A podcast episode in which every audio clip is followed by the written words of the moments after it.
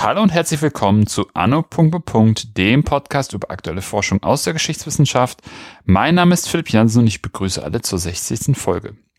Im Juli 1945 begründeten die vier Alliierten, also das Vereinigte Königreich, die Vereinigten Staaten, Frankreich und die Sowjetunion die Vier-Mächte-Verwaltung Berlins, also die alliierte Kommandantur. Mit dem Auszug der Sowjetunion aus diesem Gremium im Juni 1948 war ein Wendepunkt mit weitreichenden Folgen erreicht. Alexander Olenik schaut sich in, die, in seinem Projekt diese Kommandantur an und untersucht, wie, wie die Akteure in der Tagespolitik ihre Interessen und Ideen verhandelten und durchsetzen. Hallo Alex. Hallo. Bevor wir ins Thema starten, magst du dich einmal kurz selbst vorstellen? Ja, sehr gerne. Alexander Olenik, ähm, 28 von der Universität Bonn. Ähm, bin dort wissenschaftliche Hilfskraft am Lehrstuhl. Ähm, ja, und seit zweieinhalb Jahren ungefähr promoviere ich zu dem besagten Thema Alliierte Kommandantur Berlin von 1945 bis 1955. Davor habe ich in Bonn und Wien ähm, studiert, Bachelor, Master, Geschichte und Politik und Soziologie, noch im Bachelor dazu. Ja, und freue mich hier mein Thema präsentieren zu dürfen. Ja, ich freue mich auch total. Ähm, wie immer die Standardfrage, wie bist du überhaupt zum Thema gekommen? Ja, wie glaube ich schon einige geantwortet haben, es ist eine längere Geschichte. Und zwar ähm, damals noch zur Masterzeiten äh, hatte mich mein äh, jetziger Doktorvater auf einen Bestand im Alliiertenmuseum in Berlin-Dahlem aufmerksam gemacht. Ähm, das war der Bestand britisches Sekretariat in der Alliierten Kommandantur. Den hatten die Briten damals nach ihrem Abzug ähm, aus Berlin ähm, dort gelassen.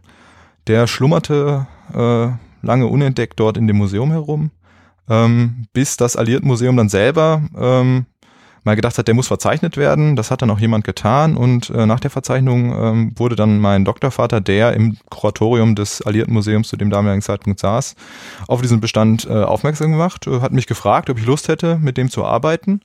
Ähm, ich fand das klang sehr spannend, das klang nach Kernarbeit, so wie man sich's vorstellt. Und so ein bisschen war es auch, da die Akten noch schön in den Kartons schlummerten, in denen die damals abgegeben waren ähm, und nicht so irgendwie aufbereitet waren und dergleichen, ähm, war das dann eine staubige Wühlarbeit auch manchmal. Ähm, das Thema hat mich dann einfach gepackt. Ähm, Besatzung Berlin, da hatte ich vorher nicht, nicht viel Bezug zu. Ähm, und als äh, ja dann äh, die Doktor oder das Interesse da war, äh, zu promovieren, da ist mir dann natürlich das Thema wieder in den Sinn gekommen. Ähm, und nach etwas Überlegung habe ich dann gesagt, ja, lege ich los. Das ist doch total toll. Ich mag vor allem dieses, das, was du erzählt hast mit diesem in den alten Kisten rumwühlen, das habe ich nämlich in einem Praktikum im Bundesarchiv auch gehabt. Und da waren das doch die alten Kisten, dann kannst du die da so rausnehmen und es riecht alles nach diesem alten und nicht irgendwie in diesen doch sehr neutral riechenden Kisten. Das war echt allein so dieses komplette Konvolut von in die Hand nehmen und riechen und gucken. Genau, ja. Ich war auch sehr wehmütig, als ich jetzt äh, im Dezember letzten Jahres nochmal da war. Ähm da war dann, waren die dann umgebettet äh, nach langer Zeit äh, und alle Kartons waren irgendwo weggeschmissen. Ich hätte mir gerne einen mitgenommen, so als Andenken. Ähm, aber ja, das ist schön, wenn man dies einfach auch, das hat man ja sehr selten ähm, im Archiv, da hat man den Bestellvorgang äh, und man kriegt von dem Ausheben ja eigentlich nicht viel mit. Und äh, da war es dann so, man konnte selber ans Regal gehen, sich die Kiste rausnehmen. Ähm, es wurde auch einem vertraut, dass man da jetzt keinen äh, Mist baut mit. Und ähm, ja, das war natürlich eine Arbeitsatmosphäre, die will man nicht missen. Und es ist eine super Erfahrung auf jeden Fall, das glaube ich dir aufs Wort. Ähm, ich habe jetzt auch drüber nachgedacht, weil nämlich genau die, also vor der Aufnahme auch drüber nachgedacht, wie wir das am besten aufziehen würden. Weil auch meine, meine Idee ist so, ja klar hat man von den Sektoren gehört, man hat auch bestimmt den anderen Meilenstein, über den wir heute bestimmt auch noch sprechen werden, hat man so im Sinn, wenn man so an die Besatzung, Teilung Berlin denkt. Aber wollen wir vielleicht noch mal kurz die Hörerinnen und Hörer abholen, die das irgendwie nicht wissen, ähm, dass die auch noch mit im Boot sitzen. Und zwar, wie kam es überhaupt zu den Sektoren und was passierte sozusagen am Anfang und welche Institutionen gab es, die für unser, für unser Gespräch und dein Projekt wichtig sind? Ja, sehr gerne. Ähm, das Ganze ist natürlich eine Geschichte, die ihren Ursprung im Zweiten Weltkrieg nimmt. Ähm, auf der Außenministerkonferenz in äh, Moskau 1943, ähm, da einigen sich die großen drei Alliierten, also die Franzosen spielen dann natürlich noch keine Rolle, darauf eine ähm, europäische beratende Kommission in London einzurichten. Diese europäische beratende ähm, Kommission hatte die Aufgabe, ein Nachkriegseuropa zu planen. Und ein, natürlich ein wichtiger oder der wichtigste Bestandteil war natürlich ähm, die äh, Ordnung äh, Mitteleuropas. Und ähm, das Ergebnis dieser beratenden Kommission, die vom Dezember 43 bis in den äh, Juli 45 tätig war, waren ähm, für Berlin ähm, zwei Beschlüsse. Und zwar einmal ein Beschluss über die Einteilung Berlins in ähm, drei Sektoren, dann später ähm, mit einem Nachtrag ähm, wurde dann noch ein vierter Sektor aus dem bestehenden britischen Sektor geschaffen.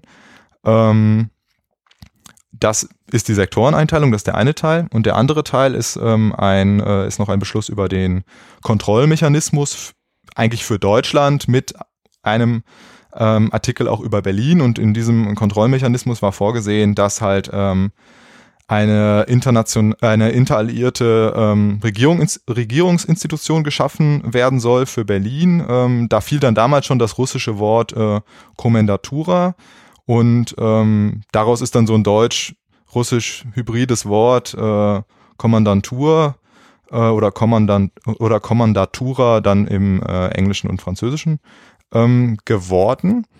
Und ähm, wie gesagt, es geht genau, es geht um einen ähm, Kontrollmechanismus für Gesamtdeutschland und das heißt natürlich, es wurde auch eine Kontrollinstitution für Gesamtdeutschland geschaffen, der sogenannte Alliierte Kontrollrat.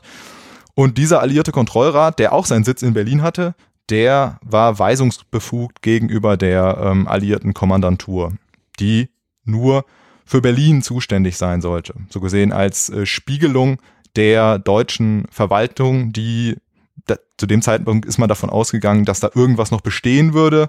Ähm, später haben die Russen dann oder die Sowjets dann diese Verwaltung geschaffen und das war dann der natürliche Gegenüber. Das heißt also, deine, die alliierte Kommandantur bezieht sich nur auf Berlin und sozusagen das übergeordnete Instrumentarium bezieht sich auf ganz Deutschland. Genau. Ah, gut. So gesehen, im Kontrollrat sitzen die ähm, Oberkommandierenden der oder Militärgouverneure der jeweiligen Zonen und in der Kommandantur sitzen die ähm, jeweiligen Kommandanten der Besatzungssektoren. Mhm. Mhm. Mhm. So, und was ist jetzt die Aufgabe der alliierten Kommandantur gewesen? Was war die Idee, was die regeln sollte und was sollte sie nicht regeln? Ähm, der, der Zuschnitt war klar gesagt, es geht um Belange für Gesamt-Berlin, also für Groß-Berlin hatten wir das dann nach dem Groß-Berlin-Gesetz von 1920 immer genannt. Ähm, und das Kern, das Kernanliegen war eigentlich letzten Endes Kontrolle.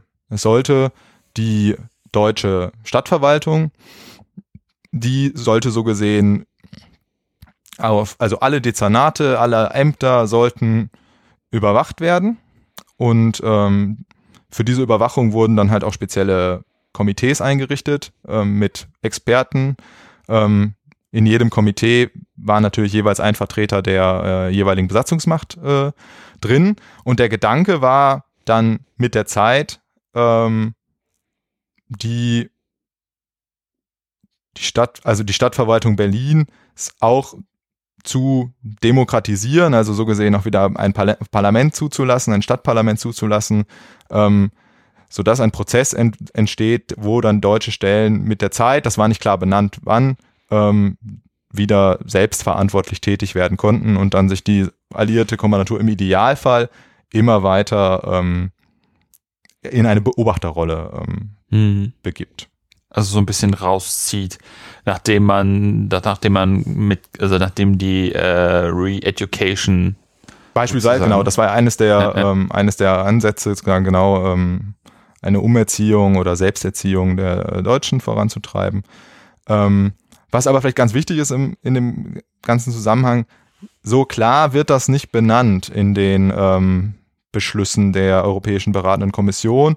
und auch ähm, dann, als die Kommandantur sich im Juli konstituiert, ähm, ist, ist da weh, also ist das eigentlich immer ein offener Aushandlungsprozess. Also es ist ähm, vielleicht re sehr relevant natürlich zu Beginn, ähm, dass vielleicht muss man da nochmal noch mal einen Schritt zurückgehen. Ich hoffe, es wird jetzt nicht zu äh, abstrakt.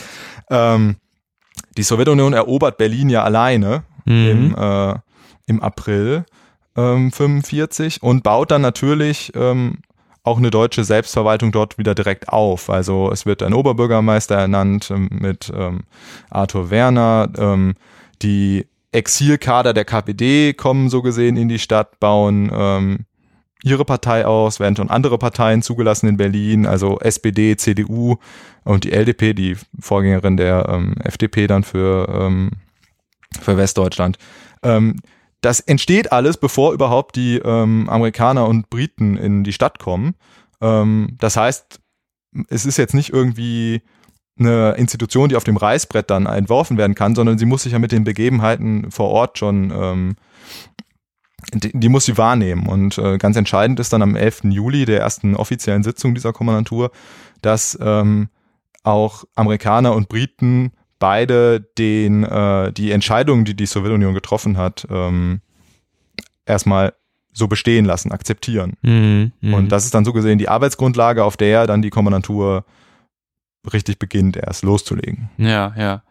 Weil sozusagen schon, ta schon Tatsachen geschaffen worden sind, bevor die Kommandantur überhaupt gegründet und arbeitsfähig gemacht worden ist. Und sozusagen, um dem Ganzen eine Legitimation von allen Parteien zu geben, wird das doch mal alles sozusagen legitimiert, was die Sowjets vorher schon in die Wege geleitet haben. Genau, es bleibt den, es bleibt auch ähm, den Angloamerikanern ja nichts anderes übrig. Ähm, man kennt ja Berlin auch nicht so richtig. Man weiß gar nicht, wie die Lage ist. Also die ersten, ähm, sag ich mal, Einheiten, die dann zur Planung beispielsweise der Potsdamer Konferenz dann, ähm, die ja im August stattfindet, nach ähm, Berlin kommen, die das sind so die ersten Eindrücke, die überhaupt gesammelt werden können. Und man muss sich letzten Endes auch darauf verlassen, was, was da ist, was geschaffen worden ist. Also erst mit der Zeit, das ist dann ein Prozess, ähm, werden überhaupt erstmal, wird man sich da seines eigenen Sektors gewahr, weiß, wie die Dinge funktionieren und beginnt dann langsam eigene Vorstellungen zu implementieren. Ah, gut, dass du es jetzt ansprichst, sozusagen die eigenen Vorstellungen, weil du hast dann ja einfach da wirklich vier Akteure. Und das ist ja auch generell irgendwie eine Mehr, dass da irgendwie alles immer ähm, sehr entspannt gelaufen ist. Und in den letzten Jahren gibt es ja auch immer mehr Forschung, die die Alliierten sich anschaut, auch während des Krieges schon, und auch ganz klar macht, dass es da nicht immer alles, dass es halt, wie du schon vorhin gesagt hast, eine ständige Aushandlung irgendwie war. Ähm, und man irgendwie gemeinsame Ziele vielleicht hatte, wie zum Beispiel Deutschland zu besiegen ähm, aber dass halt drumherum da viele andere Themenblöcke, Themenbereiche sind, wo man eher nicht übereins ist. Ähm, was schaust du dir dann in deinem Projekt irgendwie an und wie entwickeln sich diese unterschiedlichen Ideen? Wo, wo gibt es Gemeinsamkeiten und wo irgendwie auch Unterschiede? Mhm. Ich schaue mir die alliierte Kommandantur aus der Perspektive der drei westlichen Alliierten an. Ähm, Grundlage sind die ähm, Akten der jeweiligen Militärregierungen, die entweder ähm, schön sortiert im äh, jeweiligen Nationalarchiv liegen oder aber auch so ähm, Bestände sind wie der Bestand im Alliiertenmuseum. Ähm, und auf dieser Grundlage möchte ich mir letzten Endes, ähm, möchte ich erstmal jeden der drei westlichen Alliierten so als singulären Akteur betrachten, der für sich eigenständig politische Interessen verfolgt. Dann so gesehen ähm, wahlweise je nach Fallbeispiel ähm, Interessenskoalitionen eingeht mit ähm, den anderen ähm, Akteuren in der alliierten Kommandantur. Das müssen nicht ausschließlich die Westalliierten sein, das kann auch die Sowjetunion sein. Ähm, und dann ist mir wichtig, Berlin oder die alliierte Kommandantur ist ja nicht losgelöst von ähm, Entwicklungen auf nationalem, europäischem, globalen Rahmen. Und ähm, auch da möchte ich dann natürlich schauen, wo schlägt sich das nieder? In welchen Entscheidungen? Wie kommt es dann letzten Endes zu dieser dualistischen Struktur um 48 herum. Und dann für mich ganz wichtig, ich möchte nicht mit dem Ende der Viermächteverwaltung in Berlin aufhören, sondern ich möchte mir auch noch anschauen, wie beleben die drei westlichen Alliierten dann für West-Berlin diese Institution wieder? Warum tun sie das? Was können sie in diesem Rahmen entscheiden? Und ähm, wie entsteht dann letzten Endes auch, ähm, wie, kommt es dann zu den Schritten, dass den deutschen Stellen in West-Berlin immer mehr Verantwortung übertragen wird und ähm, dass die alliierte Kommandantur sich dann so bis 1955 eigentlich zurückzieht mit der ähm, Erklärung über Berlin, wo dann wirklich die wichtige Entscheidungen, die vorher auch zu Debatten in der Kommandantur geführt haben, wie Parteienzulassungen, ähm, dass die dann den deutschen Stellen übertragen wurden und dann letzten Endes nur noch eine Beobachterposition. Äh, bleibt. Aber ich glaube, damit habe ich nur den ersten Teil deiner Frage beantwortet. Ja, ist ja nicht schlimm. Da bin ich, ich bin ja dafür da, um dich da nochmal darauf hinzuweisen. Also, wenn du magst, können wir das, könnten wir irgendwie die einzelnen Akteure irgendwie einfach ansprechen. Ja. Und irgendwie einfach mal so du erzählen, äh, wie, wie, wie die sich verhalten und wann die zum Beispiel Koalitionen gehen. Das finde ich mich total auch, auch, auch ganz interessant ähm, herauszufinden oder zu hören, was, was die sozusagen machen. Also wollen wir, keine Ahnung, mit den Franzosen anfangen. Können wir gerne machen. Ja, die Franzosen, das ist ja die Besonderheit, die kommen ja, äh, die kommen zwar mit den Alliierten so gesehen äh, ja. schon, haben ein kleines äh, Expeditionstrüppchen dabei, als die West, äh, als die Amerikaner und die Briten Berlin betreten, sind dann aber ja noch, sind erstmal nur beobachtendes Mitglied und ähm, erst im August, als sie dann ihren Sektor auch in ähm, Beschlag nehmen, dann äh, sind sie auch erst ähm, richtig Teil der Kommandantur, können richtig abstimmen ähm, und sind natürlich auch irgendwo der schwächste Player erstmal in der Kommandantur. Ähm, und was ich jetzt so bei den Themen, die ich mir rausgesucht habe, ähm, das ist so ein bisschen diese politische Entwicklung, Verfassung, Parteien, ähm, Magistrat, äh, Oberbürgermeister ähm, und so ein bisschen die wirtschaftliche Entwicklung, die Sozialisierungsdebatte, Verstaatlichungsdebatte in Berlin und äh, die Demontagen.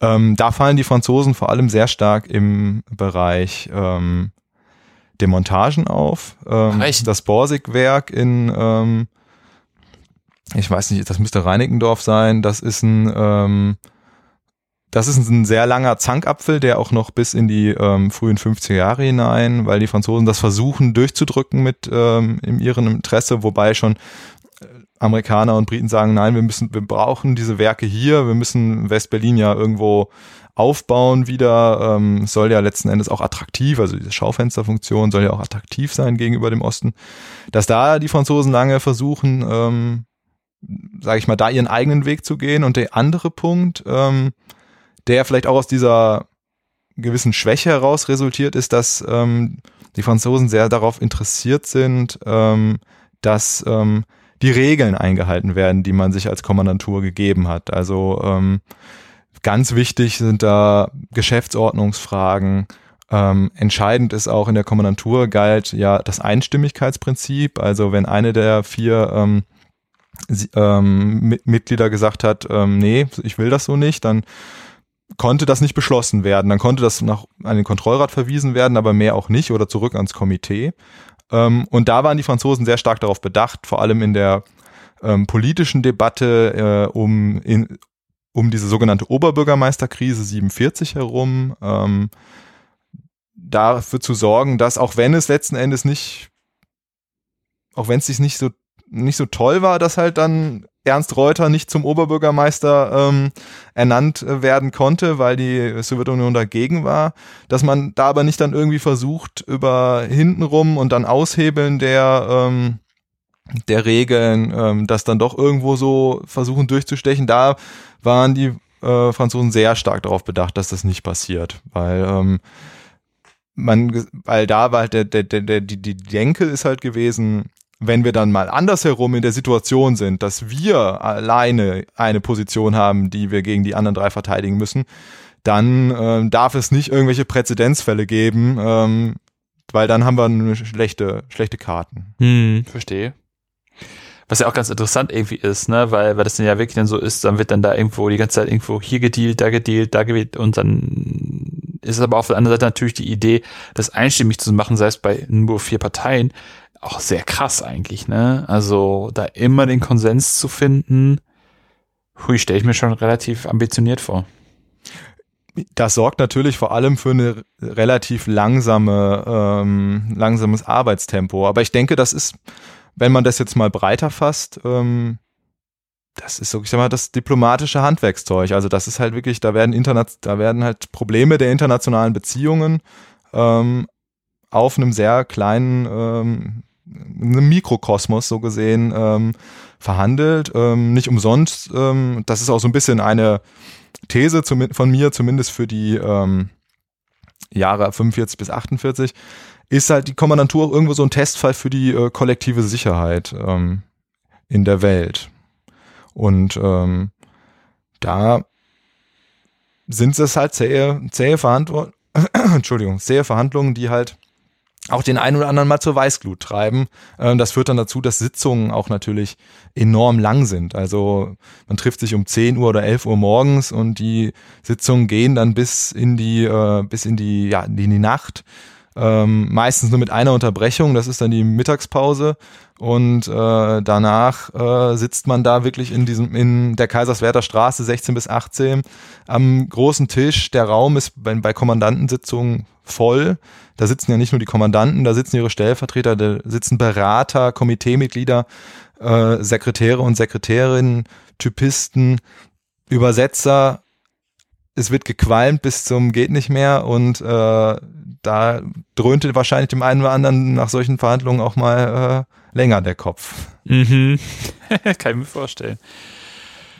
Ähm, hast du sonst noch was zu Frankreich? Habe ich sonst noch? ähm, jetzt direkt würde ich da vielleicht in, eher im Kontext mit den anderen mhm, ähm, mhm. Mächten was zu sagen. Was ich ganz interessant fand, dass sozusagen äh, die Vereinigten Staaten oder die, das Vereinigte Königreich, ist ja UK, ähm, den Franzosen sozusagen aus ihrem Sektor, ihren Sektor, also den französischen Sektor gegeben mhm. haben hatte ich jetzt irgendwie nicht auf dem Schirm. Hätte ich jetzt eher gedacht, dass das so, so wir machen das mehr oder weniger nochmal neu verteilen. Mhm. Das ist auch erst der Versuch. Also diese Sektoreneinteilung, das ist eine ähm, relativ langatmige Geschichte, die schon in der Europäischen Beratenden Kommission beginnt und dann aber auch noch halt im Juli 45 auch noch vor Ort in Berlin diskutiert wird. Ähm, denn die Sektoreneinteilung ist wie eigentlich das meiste in der Europäischen Beratenden Kommission schon getroffen worden, als die Franzosen noch nicht als vollwertiges Mitglied am Tisch saßen. Und ähm, dann hatte, als dann die Franzosen hinzukamen, äh, deren Vertreter natürlich mehrere Vorschläge gehabt, wie was für Sektoren denn man bekommen könnte. Ging auch so ein bisschen bei diesen Vorschlägen darum, wo sind vielleicht sensible Infrastrukturen, die von Interesse sind, ähm, wo wurde vermutet, dass da die Kriegszerstörung nicht so groß ist wie, ähm, wie in, anderen Sek äh, in anderen Bezirken. Es ging ja auch darum, Truppen unterzubringen und dergleichen. Ähm, aber da sagt dann die Sowjetunion sehr klar, also an unserem Sektor also wird nicht mehr herumgedoktert. Ähm, die Bezirke, die wir äh, haben, die bleiben. Das sollen bitte die ähm, Westalliierten unter sich klären. Und ähm, dann kommt halt das Thema auch mit den sensiblen Infrastrukturen. Ähm, die Amerikaner überlegen erst, ja, wir könnten ja vielleicht Neukölln oder so abtreten, bis dann auffällt, hm, aber das, der Flughafen Tempelhof, die Landebahn liegt zum Teil in Neukölln, das bringt ja nichts, wenn wir denen jetzt den Teil geben und wir dann einander, was machen wir, regeln was dann mit dem Flughafen. Und ähm, schlussendlich denke ich, da die Briten eh von der Versorgungslast sich also sich entlasten wollten auch ein wenig, ähm, haben sie dann eigentlich äh, zwei, äh, es sind ja auch nur zwei Bezirke, die ähm, da schlussendlich abgetreten wurden. Ähm, ja, so, so ist das, so ist das entstanden. Und ähm, wenn man sich jetzt mal anschaut, außer den Flughafen Tegel, den man dann zu Blockadezeiten gebaut hat in, äh, im französischen Sektor, lagen die wichtigen Infrastrukturen dann weiterhin in den ähm, im britischen beziehungsweise im amerikanischen Sektor. Okay, auch spannend. Ist ja auch noch da was, wo wir vielleicht gleich noch zu sprechen kommen, nämlich die, die Blockade und dann, ähm, was dann passiert ist. Ähm, und wie, wie war der Akteur UK, also das Vereinigte Königreich? Wie waren die drauf? Ich meine, okay, jetzt haben die dann einen nicht so wertvollen Teil abgegeben in Form dieser zwei Bezirke, aber was für eine Idee hatten die? Wie sind die in, in, in, in, in dieses ganze Kommandanturkonstrukt reingegangen? Mhm. Das britische Konzept ähm, der Besatzung, ähm, nicht nur in Berlin, sondern auch im äh, in, in der Zone, ähm, in der britischen Besatzungszone, ähm, war letzten Endes so ein bisschen, dass der Indirect Rule, die man auch so ein wenig, die man auch aus dem äh, äh, aus der Kolonial, aus den Kolonien übernommen hatte. Ähm, das wollte man auch so ein wenig, das wollte man auch implementieren in, äh, in Deutschland. Und ähm, in Berlin war es letzten Endes so, dass ähm, die Briten da schon ein relativ fähiges, von Anfang an auch ein relativ fähiges Personal ähm, nach Berlin gebracht haben, was gut ausgebildet war, was auch irgendwie Deutsch konnte, auch Russisch zum Teil sprach ähm, und relativ früh auch erkannt hat, ähm, jetzt mal so salopp formuliert, wie der Hase läuft. die Briten sind sehr, reagieren relativ äh, frühzeitig darauf, ähm, auf, zum Beispiel auf diesen Zwangsvereinigungsprozess äh, 46 ähm, im März, April ähm, zwischen KPD und SPD, ähm, erkennen schnell, dass sie der dass sie die SPD unterstützen müssen, ähm, so als, dass sie als unabhängige Kraft erhalten wollen. Ähm, zum Teil lag das daran, weil in Großbritannien ja auch eine Labour-Regierung zu dem Zeitpunkt äh, an der Macht war. Ähm, und das setzt sich eigentlich fort. Also die, ähm, die Briten sind sehr wachsame ähm, Beobachter des äh, politischen Geschehens in äh, Berlin. Zum Teil ähm, führt das dann aber wiederum dazu, dass man so seine eigenen Einschätzungen äh, zu, zu voll genommen hat. Also, dass man dann doch vielleicht zu ab und an so den Eindruck erweckt, wir wissen eh, wie es läuft. Äh, und die Amerikaner, die, die hängen natürlich wieder nur mit dem Kopf in den Wolken, denken wieder nur an irgendwelche, haben irgendwelche großen Konzepte, aber können das hier irgendwie nicht auf, äh, auf kleiner Ebene umsetzen. Diese Denke, die hört man sehr stark in den ähm, in den ähm, Akten der Briten, sowohl der zuständigen äh, Stellen in London als auch der, äh, der Leute vor Ort. Das kann man eigentlich so, so ein bisschen als äh, Grundtenor der britischen ähm, Berlin-Politik ähm, sehen. Ähm, haben aber auch eine gewisse, ähm, trotz, trotz alledem eigentlich auch einen gewissen ähm, Pragmatismus, der auch zum Teil man erkennt, wenn man unterlegen ist oder beziehungsweise alleine da steht. Also beispielsweise bei der Diskussion um die ähm, vorläufige Verfassung von Berlin, äh, die 1946 äh, in Kraft tritt, eine große Leistung auch der Kommandantur, weil ähm, das ist, alle, haben ja alle vier Mächte so haben die auch mit ausgearbeitet ähm, im sogenannten Kommunalverwaltungskomitee und da ähm, hat sich die britische Seite zu Anfang in den Kopf gesetzt, dass man anstatt der Verfassung von 1920 doch lieber die revidierte Verfassung von 1931, die eine stärkere äh, Stadtspitze um den äh, Oberbürgermeister vorsah, nimmt.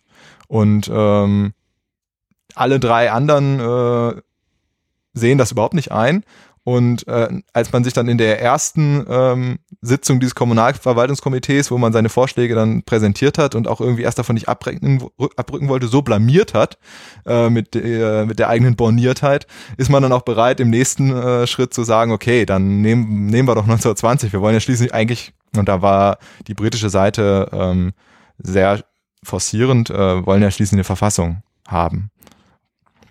Und ähm, ja, das sei, sei da mal so gesagt als Beispiel für die britische Herangehensweise und Einstellung. Also was total spannend ist, weil ja zumindest auch auf militärischer Ebene ja ganz lange äh, die die die Briten, die Amerikaner so als so als wirklich grünen Juniorpartner betrachten und dann irgendwie dann, nachdem dann die Landung in der Normandie ist, ja dann sozusagen die Kräfteverhältnisse sehr deutlich in eine ganz andere Richtung gehen, dass die Amerikaner also viel mehr Kräfte da haben, viel mehr Truppen da haben, den, den, die, die, die das, das, den, den enormen äh, Nachschub Backbone sozusagen haben, also da wirklich enorm viel reinpowern und dann so langsam merken, merken dann die, merken dann die, die Engländer dann auch so, ah, das funktioniert nicht mehr so gut jetzt müssen wir da irgendwie agieren. Das ist dann auch so, so ein bisschen so, ähm, wie du es gerade beschrieben hast, musste ich die ganze Zeit so drüber nachdenken und drüber lachen, weil das halt so, so, so typisch Englisch irgendwie ist, ne? Wie, wie die sie unterwegs sind. So, dann ist immer bold dann irgendwas durchboxen wollen,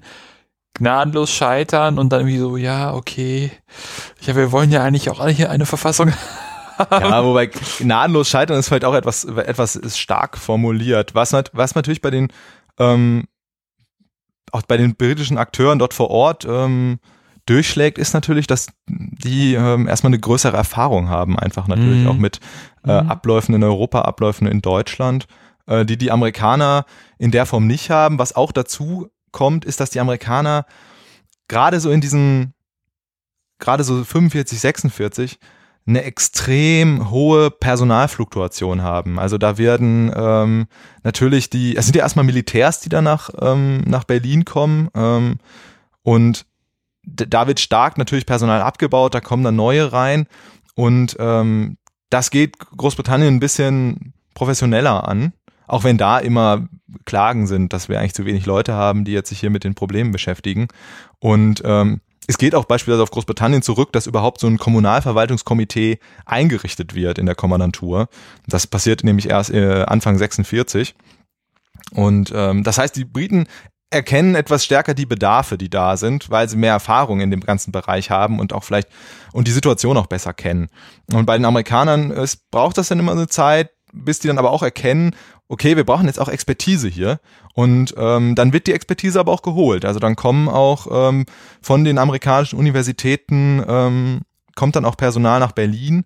Ähm, dann kommt, da kommt zum Beispiel auch ähm, Personal mit einem äh, Emigrationshintergrund nach Berlin. Ähm, das sind dann Leute, die äh, aus Deutschland äh, geflüchtet sind, auch teilweise äh, in den 30er Jahren ähm, oder irgendwann vorher mal ausgewandert sind, die Deutsch also fließend sprechen, die die Situation vor Ort dann auch zum Teil kennen. Es sind zum Teil auch gebürtige Berliner, die dann äh, nach Berlin können. Und die haben natürlich dann auch Netzwerke, auf die die zurückgreifen können.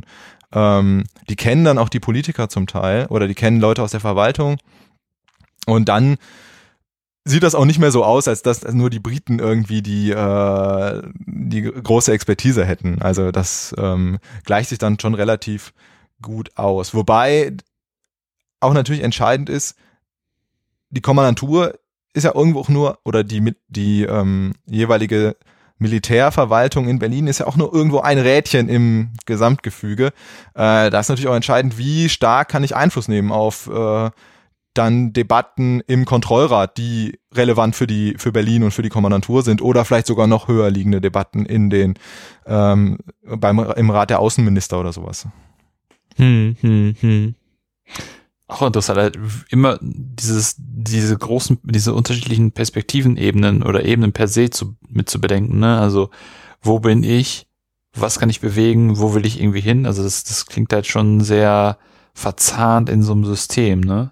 Das ist im Schreiben auch immer total, also jetzt ich habe mit dem nach den zwei Jahren Archivrecherche jetzt mit dem Schreiben auch angefangen. Es ist auch, man muss sich auch immer wieder sagen, ähm, die Kommandantur ist jetzt das, das Zentrum, das interessiert dich. Äh, hier geht's darum, was, was passiert hier. Und äh, das ist so gesehen der Kommunikationsraum, für den ich mich interessiere. Man, sonst, das kann schnell ausfasern. Das kann sehr schnell ausfasern. Mhm.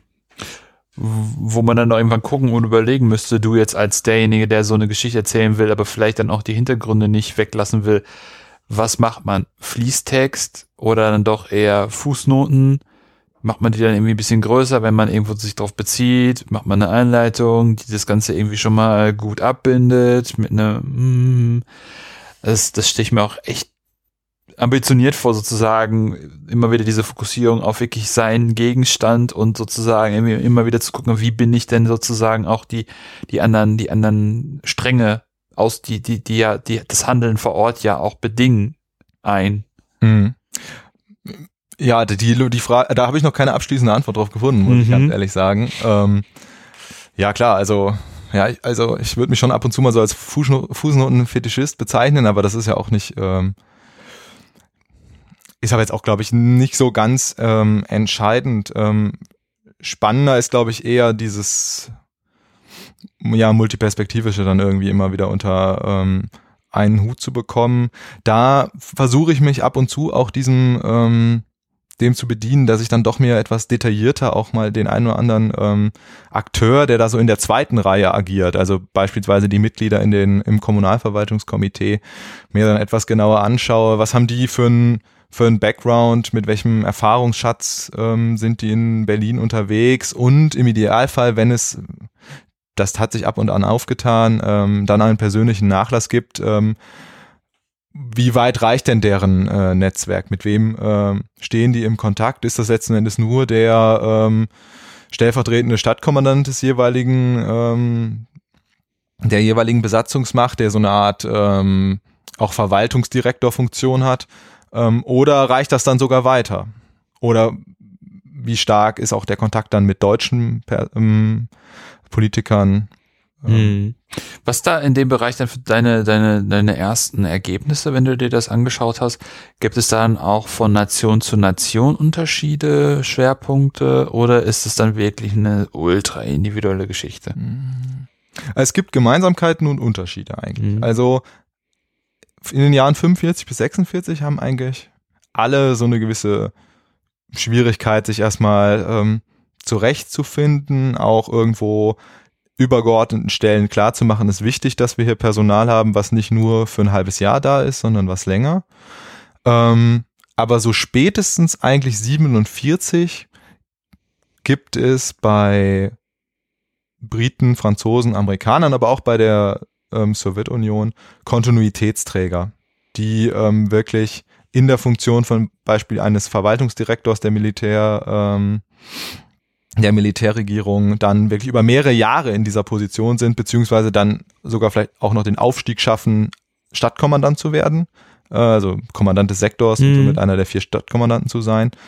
Ähm, und das Gleiche zeigt sich auch in diesem Kommunalverwaltungskomitee, was ich schon so ein bisschen als das ja die zentrale Arbeitsebene auch für viele wichtige ähm, Fragen, vor allem direkter politischer, ähm, auch so verfassungsrechtlicher, parteipolitischer Natur sehen würde. Da gibt's dann auch ein Personal, was wirklich über mehrere Jahre hinweg da sitzt. Und ähm, die gucke ich mir dann auch so ein bisschen detaillierter an. Und äh, das sind wirklich sehr spannende Figuren, muss man wirklich sagen. Also ähm, die Amerikaner, beispielsweise Louis Glazer, ähm, ist da der, der Leiter des, der amerikanischen Gruppe in diesem Komitee. Der kommt eigentlich aus der Werbeindustrie. Ähm, der spricht auch kein Deutsch. Ähm, aber ist irgendwie so, so von seiner, von seinem Herangehen sehr, ähm, sehr positiv, sehr optimistisch und hat dann halt auch Leute unter ihm, wie beispielsweise Ulrich Biel, der Name sagt schon, dass ein äh, Emigrant ist, ähm, alter Berliner, der dann wiederum ihm Türen öffnet, auch in direkte Kontakte auch ermöglicht zu, Partei, äh, zu der SPD-Führung beispielsweise, die sehr relevant ist. Und das Gleiche findet sich dann auch ähm, bei den Franzosen und bei den, ähm, bei den Briten. Die Franzosen beispielsweise äh, Viktor Ziegelmeier, ein Elsässer, ähm, der ist zweisprachig unterwegs. Ähm, der hat natürlich auch, kann natürlich auch ganz anders mit den Deutschen ähm, agieren. Und ähm, die Briten wiederum, das sind dann eher so eher so Beamte, sehr gut ausgebildete Beamte, die dann halt äh, eher Deutsch natürlich gelernt haben, aber halt wirklich ähm, Verwaltungsexperten sind, äh, die dann auch so Kniffe kennen. Und das ist ähm, dann irgendwo eine Gemeinsamkeit bei allen. Ähm, aber wenn man sich den Werdegang anschaut, sieht man schon, dass die auch mit einem anderen, anderen Blickwinkel dann da rangehen. Aber dass die so lange dabei sind, zeigt auch irgendwo, dass da eine gewisse, äh, ja, es irgendwo harmoniert hat. Was ja einfach auch generell sehr, sehr spannend ist, ne? Also, ähm, finde ich auch ganz interessant, so diese, diese einzelnen Typen, die du gerade so beschrieben hast und wie die dann dann doch irgendwie trotzdem miteinander agieren können und auch Sachen voranbringen können, ist schon ganz interessant. Auf jeden Fall. Auf jeden Fall coole Idee, dass sich das nochmal tiefer, tiefer anzugucken, um einfach auch wirklich zu gucken, wie, wie, wie sieht das in der zweiten Reihe aus? Weil das ist ja irgendwie genau mit mir auch das Problem, dass dann häufiger die sehr bekannten, sehr berühmten Akteure vermeintlich irgendwie dann dargestellt werden, aber so die Leute, die dann eben die Strippen ziehen, wie du es auch gerade beschrieben hast, ne, die Kontakte haben, die Erfahrung haben, die wissen, wie sie Sachen angehen. Das sind halt die meisten zweite, dritte Reihe, die dann die Sachen wuppen, für die dann die ersten stehen. Klar, natürlich braucht es irgendwo einen Abstraktionsgrad, sonst mhm. ist es auch schwierig, natürlich Aussagen zu treffen. Aber ähm, dieses fallweise tief mhm. eintauchen, ähm, das hat für mich bislang einen, eigentlich einen großen Mehrwert gebracht. Und es lässt auch einfach beim Arbeiten diese Institution, es ist ja schon auch irgendwo Institutionengeschichte, die da, die man da schreibt, einfach auch lebendiger werden, begreifbarer werden. Und ähm, mhm. dann ist es nicht halt nur dieser Begriff alliierte Kommandantur, sondern dann sind es halt auch Bilder wie ähm, dieser Sitzungssaal, wo dann alle sitzen und qualmen oder auch ähm, so Versammlungen in Privatwohnungen, wo dann über Aufzeichnungen, die man natürlich hat, klar wird, aha, da ist eigentlich die informelle Arbeit neben der Kommandantur äh, viel relevanter dann. Mhm. Aber auch schön, dass sozusagen du aus den, dass du solche Quellen hast und solche und dadurch sowas auch beschreiben kannst und bewerten kannst, wo wird jetzt über was gesprochen, finde ich auch zum Beispiel einfach super. Ne? Das ist ja dann ja eben, genau wie du es schon sagst, so nicht dieses ganz klar immer Verwaltungssprech, hier eine Vorlage, da ein Entwurf, sondern dann irgendwie ja, was Kürzeres, was Knapperes, was irgendwie bisschen mehr Dynamik hat. Das sind sehr, genau, das sind sehr reichhaltige Bestände. Also vor allem die ähm, amerikanischen und die besonders die britischen Akten, dadurch, dass es da diesen Bestand ja auch hier noch in Berlin gibt, die sind sehr, äh, sehr umfangreich. Also teilweise, man kann die gar nicht komplett ähm, übersehen, da die Kommandantur ja, wie wir zu Beginn ja schon gesagt hatten, ähm, wirklich ja die Stadtverwaltung spiegelt und ähm, somit auch wirklich jedes kommunale Problem, was besprochen wird, dann auch in irgendwo, zumindest in der Arbeit der, Kom der, der Komitees sich niederschlägt. Ähm, und es ist natürlich auch so ein bisschen die, ähm, Verwaltungskultur der einzelnen äh, Länder. Also die ähm, Briten und Amerikaner, die auch diese zweite Reihe, die ist viel argumentationsfreudiger und ähm, auch nicht um einen saloppen Satz verlegen. Also da gibt's Charaktere, die treiben das dann sogar auch auf die Spitze, ähm, dass es dann auch manchmal wieder schwierig ist, ob das, wie, wie das jetzt einzuschätzen ist. Ähm, aber das ähm, sind natürlich nicht nur tolle Kapitelüberschriften, die man daraus dann ziehen kann, sondern ähm, das lässt auch einen stärkeren Einblick, ähm, man bekommt einen stärkeren Einblick, wie, ähm, wie dann so die, die Gedankengänge und Ideengänge dann innerhalb der Verwaltung auch gewesen sind. Was mich jetzt noch interessiert, keine Ahnung, wir hatten im Vorgespräch nicht darüber gesprochen, aber was, was ich hier ganz, ganz spannend finde, weil jetzt auch letztes Jahr, vorletztes Jahr, der Jahrestag auch war, diese Berlin-Blockade, mhm. ähm, ist ja mehr oder weniger kurz nachdem die Sowjetunion sich auch aus diesem Alliierten, aus dieser alliierten Kommandantur rausgezogen hat. Mhm. Ähm, und es dann ja auch noch zu anderen Sachen irgendwie kommt. Ähm, noch weitere Abspaltung zwischen Ost und West. Mhm. Kommt es dann ja zu dieser ähm, Berlin-Blockade und dann auch zu der Berliner Luftbrücke. Inwieweit gehst du darauf ein, beziehungsweise was hast du ähm, in, in deiner Recherche darüber herausgefunden, was das für für ein ja, Ding ist. Mhm. Für, für, für die drei Alliierten, die dann, dann noch ja irgendwie agieren müssen. Mhm.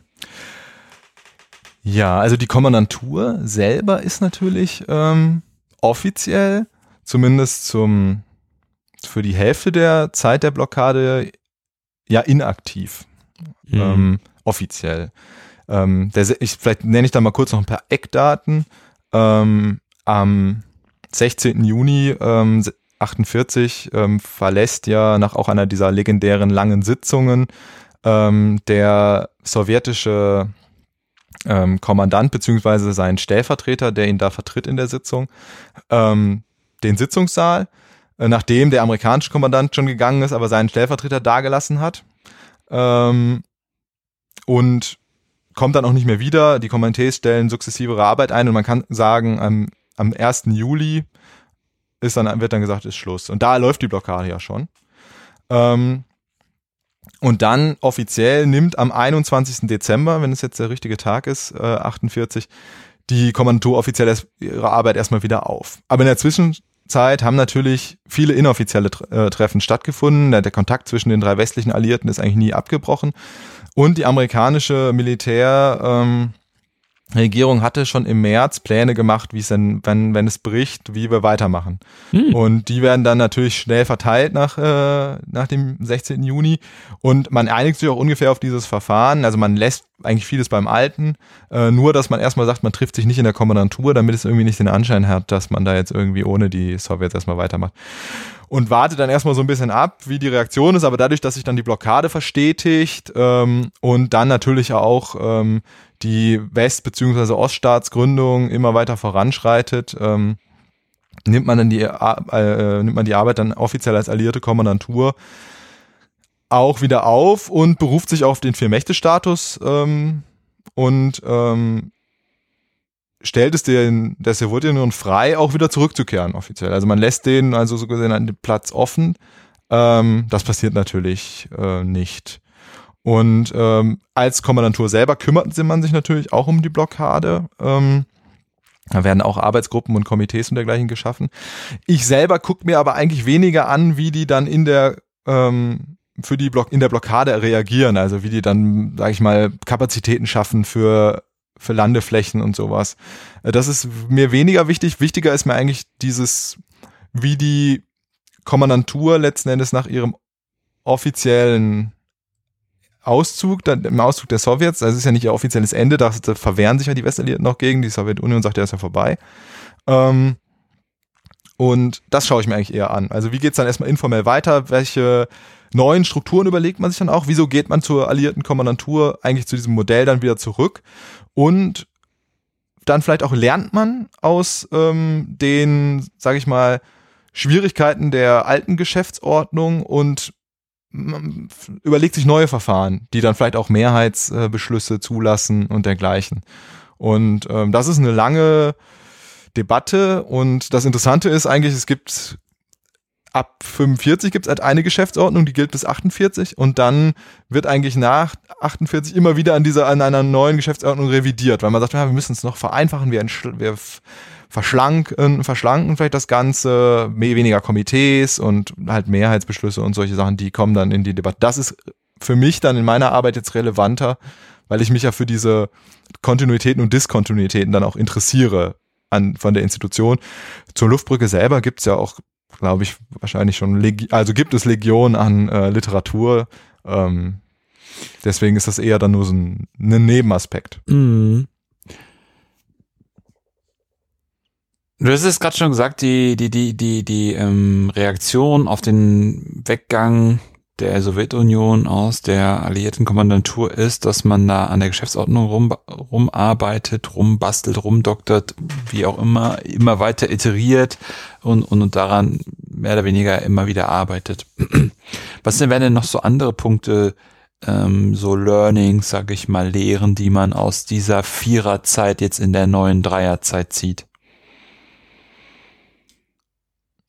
Ähm, ja, also wahrscheinlich die größte Lehre, wobei das ja auch nicht direkt eine, ne, es ist keine direkte Lehre daraus. Es ist ja eher so, dadurch, dass man natürlich nach den Oktoberwahlen von 46 mit deiner Mehrheit von SPD, CDU und LDP im äh, Abgeordnetenhaus äh, beziehungsweise in der Stadtverordnetenversammlung dann ähm, natürlich eigentlich die westlich orientierten Parteien an den Schalthebeln hat, unterstützt man die ja eigentlich letzten Endes die sowjetische Verwaltungsstruktur, die da existiert, zurückzubauen, zu revidieren.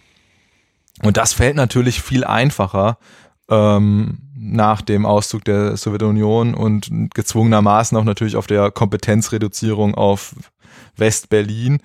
Ähm, da beginnt natürlich dann so ein bisschen dieses dieses Partnerschaftliche auch zwischen ähm, den deutschen Stellen und ähm, den alliierten Stellen. Und da ist man natürlich daran interessiert, ähm, dass die Kommandantur durch bürokratische Prozesse nicht so sehr das verlangsamt, ähm, was die was die SPD, CDU, LDP ähm, Regierung unter Ernst Reuter ähm, dann praktiziert. Und ähm, natürlich aber immer unter dem Gesichtspunkt, dass der Filmmächte-Status nicht angetastet wird, ähm, weil der ist natürlich so ein bisschen die Rückversicherung, dass man überhaupt äh, dort in Berlin dann sein kann. Das ist so mehr eigentlich äh, die Sache. Auch so ein bisschen auszureizen, wie weit können wir gehen.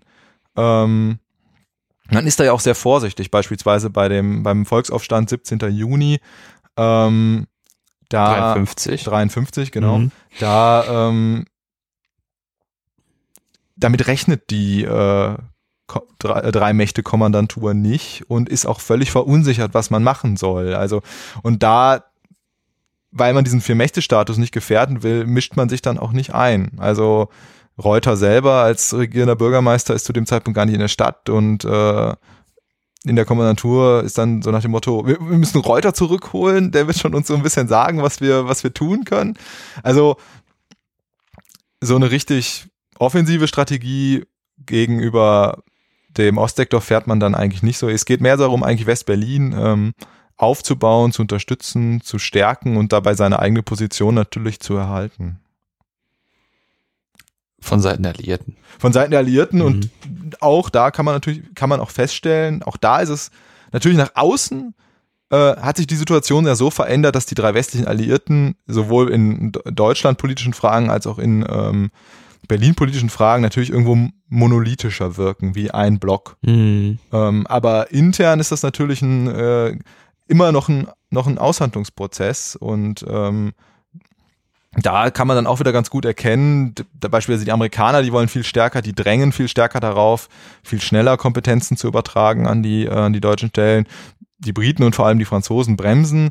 Ähm, die Amerikaner bringen mehrmals in den äh, frühen 50er Jahren äh, in die Debatte ein, ob man nicht dieses Gebilde Kommandantur auch irgendwo nicht abschaffen sollte oder ersetzen sollte durch irgendwas anderes. Und äh, können aber nie am Ende irgendwie glaubhaft äh, versichern, wie dann der Vier-Mächte-Status funktionieren will, soll. Und deswegen bleibt es dann halt auch immer bei diesem Gebilde äh, Kommandantur. Aber es gibt bei dir ja auch einen Endpunkt im Projekt und da meintest du, hast Genau. ja auch gesagt, da gibt es dann den entsprechenden Vertrag von Berlin. Es gibt, äh, es gibt ja so gesehen, gibt es ja mehrere Verträge. Ähm, Ja. Berlin gerät natürlich dann irgendwie so, oder, oder Westberlin besser gesagt, gerät ja dann schon so ein bisschen das Fahrwasser der Bundesrepublik. Und ähm, der Souveränitätszugewinn für die Bundesrepublik, der wird auch dann immer wieder, also soweit es geht, soweit es der Vier-Mächte-Status zulässt, abgebildet auch in Berlin. Und ähm, so ist der erste Schritt, wichtige Schritt eigentlich 49 das kleine Besatzungsstatut. Ähm, und au- auf Grundlage dieses kleinen Besatzungsstatuts, was dann nochmal revidiert werden soll, oder das ist immer wieder in der Debatte, ist zu revidieren. Und dieser entscheidende Revisionsbeschluss, der dann sich auch wieder koppelt an die Pariser Verträge für die Bundesrepublik von 54, der wird dann im, äh, am 5. Mai äh, 55 dann beschlossen. Und das ist so ein bisschen mein Endpunkt, weil da die meisten also Souveränitätsvorbehalte ähm, verschwinden. Ähm, Presselizenzierung, Parteienzulassung, sowas geht dann endgültig an die, ähm, an die deutschen Stellen in Berlin über. Hm. Was, was ja auch per se irgendwie spannend ist, wenn dann doch, doch relativ zügig dann die, die Vorbehalte ähm, der, des Vereinigten Königs, also der Engländer oder von Großbritannien, als auch von Frankreich dann so weit runtergehen, dass, dass, dass, dass, dass halt man doch relevante Punkte übergibt. Ne? Also Presse und Presse und Parteien ist ja schon irgendwie ein ziemlich wegmächtig, sind ja zwei wegmächtige Apparate oder, oder Teile, die dann in die Selbstverwaltung oder Souveränität übergeben werden. Auf jeden Fall. Es sind aber auch wiederum Bereiche, wo man ganz gut sehen kann, wie eng auch irgendwo dann eine Verflechtung stattfindet zwischen den ähm, Besatzungsmächten und ähm, der der den Institution, also den deutschen Institutionen in Berlin. Also an der Presselizenzierung kann man das zum Beispiel ganz gut sehen. Ähm, das ist auch immer ein, ist natürlich auch ein Schutzinstrument, weil das ist ein regulierter Markt dann ähm, für die von der Besatzungsmacht 46 so um den Dreh lizenzierten Zeitungen. Und ähm, wenn da jetzt dann freie Player auf den Markt äh, gehen in Berlin, wie ähm, zu dem Zeitpunkt war es dann noch Ulstein, aber auch ähm, der Springer Verlag, ähm, da war das natürlich, das hat natürlich auch zu einem, zu Verwerfungen dann geführt innerhalb der Presselandschaft von Westberlin beispielsweise. Und da sperren sich beispielsweise die Franzosen auch dagegen lange, weil sie einfach ihre Zeitung, ihre oder ihr, die, die, Zeitung, die mit ihrer Lizenz vergeben wird und natürlich auch irgendwo dadurch Frankreich freundlich ist, der Kurier, ähm, dann einfach erhalten will einfach. Und ähm, da spielt so, spielt ist so, ist so ein, ist natürlich immer ein Aushandlungsprozess, wobei dann auch in vielen Dingen, so ist es zumindest mein Eindruck, ähm, ich muss sagen, die Zeit von 45 bis 48 bin ich tiefer drin in den Quellen als äh, danach. Ist halt einfach das, was auf, auf Deutschland politischer Ebene passiert, das drückt dann halt durch. Und mhm. ähm, da hat dann die Kommandantur auch, muss dann auch nachziehen. Also da ist nicht mehr, die, die Eigenständigkeit ist nicht so stark ähm, wie unter dem Kontrollrat, was aber auch mehr daran liegt, dass der Kontrollrat sich auf weniger einigen konnte, als dann die äh, Hohe Kommission, die Nachfolgeeinrichtung dann für, ähm, für Westdeutschland, die ja von 1948 dann bis äh, oder 49 dann bis äh, 55 ähm, ja in Bonn ansässig war. Da war obwohl man meinen würde, diese räumliche Distanz äh, würde der Kommandantur vielleicht auch mehr Handlungsspielraum geben. Ähm, dadurch, dass sich das die Blöcke sich einfach herausbilden und ähm, das eigenständige Agieren auch von ähm, der Kommandantur oder Berlin nicht in der Form so möglich ist, ähm, ist das dann, gibt sich das halt nicht.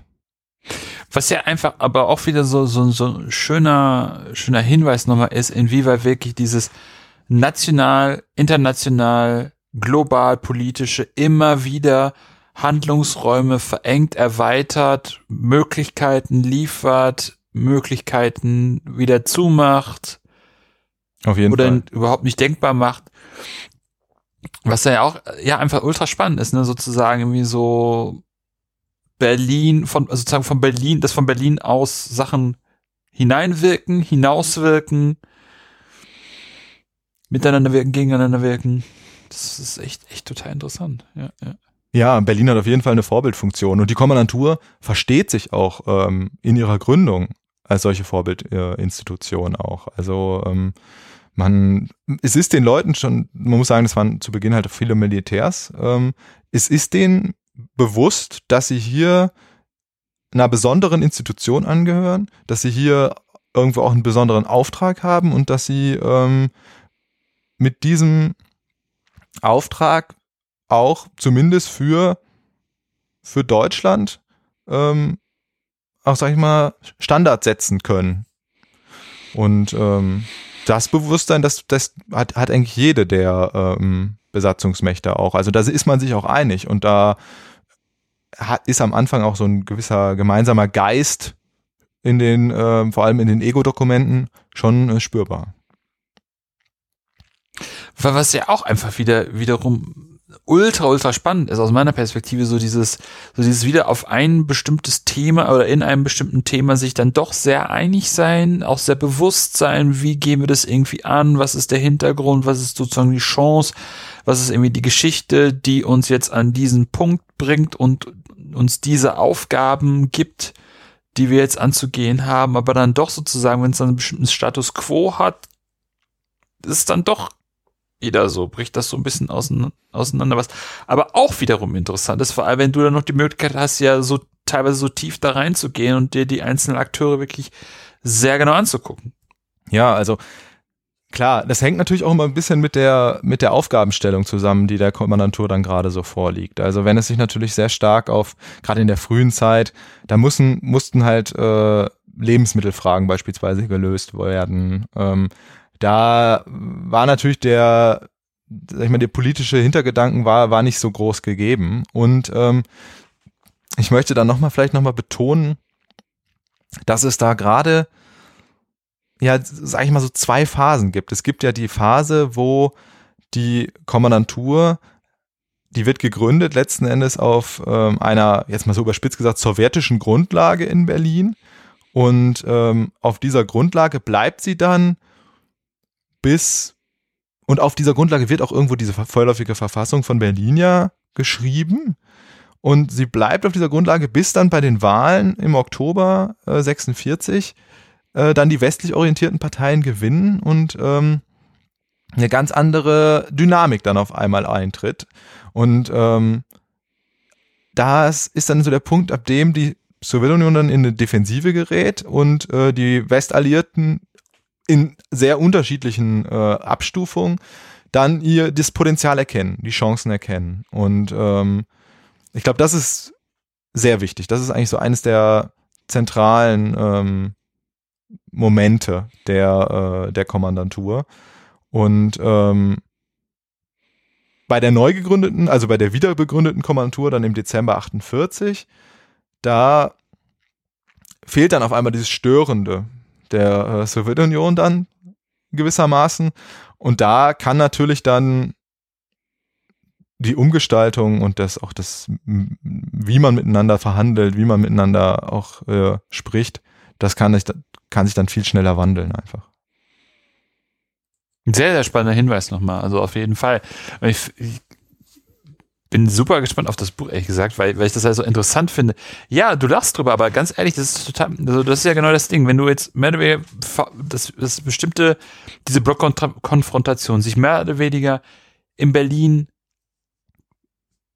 gründet, entwickelt, von hier sozusagen, von Berlin, ja, hier. Also, ja, also ne? ja, aus dem amerikanischen Sektor heraus. So, so mehr oder weniger.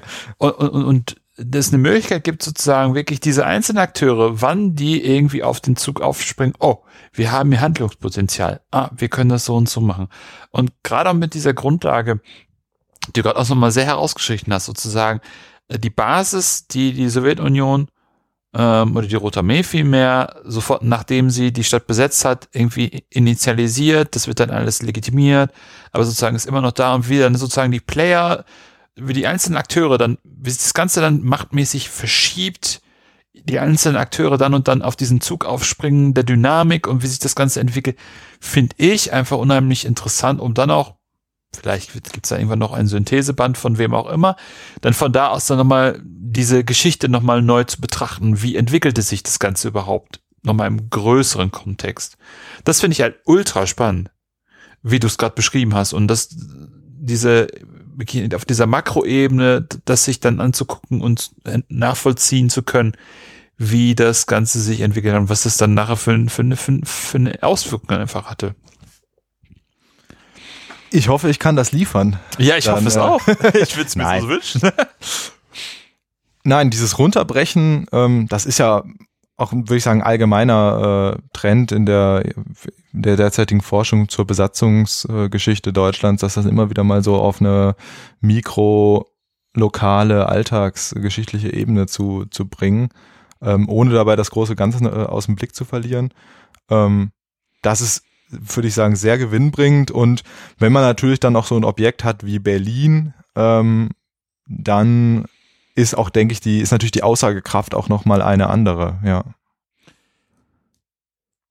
Wow, also ich finde, bin wirklich sehr, sehr gespannt und freue mich da sehr drauf. Ähm, bis das Buch in Bücherregalen oder in Regalen zu, zu erwerben ist, was können wir den Zuhörenden bis dahin als Kompensation anbieten, um sich weiter in das Thema reinzulesen. Ja, einiges und äh, ich denke auch einiges aus ganz unterschiedlichen Perspektiven. Ja. Ähm, was ich immer ganz spannend finde, ist ähm, sich auch so ein wenig die, die zeitgenössische ähm, Literatur anzuschauen, um so ein wenig, ähm, ja, vielleicht nicht das direkte Denken der Leute, aber vielleicht die, auch die eigene Rezeption des, ja. äh, des Denkens dann irgendwie zu bekommen. Und ähm, da finde ich, habe ich jetzt mal zwei unterschiedliche Sachen, beide aus amerikanischer Perspektive wohlgemerkt, ähm, die ich da nennen möchte. Das eine ist einmal von dem langjährigen stellvertretenden und dann Stadtkommandanten von der Amerikaner, äh, Frank L. Howley. Der ist, glaube ich, eine der zentralen und auch irgendwo schillerndsten Figuren ähm, der Zeit in äh, der Vier-Mächte-Kommandantur. Der hat äh, 1950, also kurz nach Ausscheiden aus seinem Dienst und natürlich auch aus der Perspektive schon irgendwo des Kalten Krieges ähm, ein Buch verfasst, das heißt Berlin Command, wo er aber auch so ein bisschen sehr auf die, so diesen, diesen alltäglichen Umgang äh, umgeht und dann doch auch immer wieder auch noch selbst 1950 der Zusammenarbeit mit der Sowjetunion auch was Positives abgewinnen kann. Ähm, und das andere ähm, etwas früher von, das sind ähm, Briefe aus dem Jahr 1946 von Edgar ähm, N. Johnson.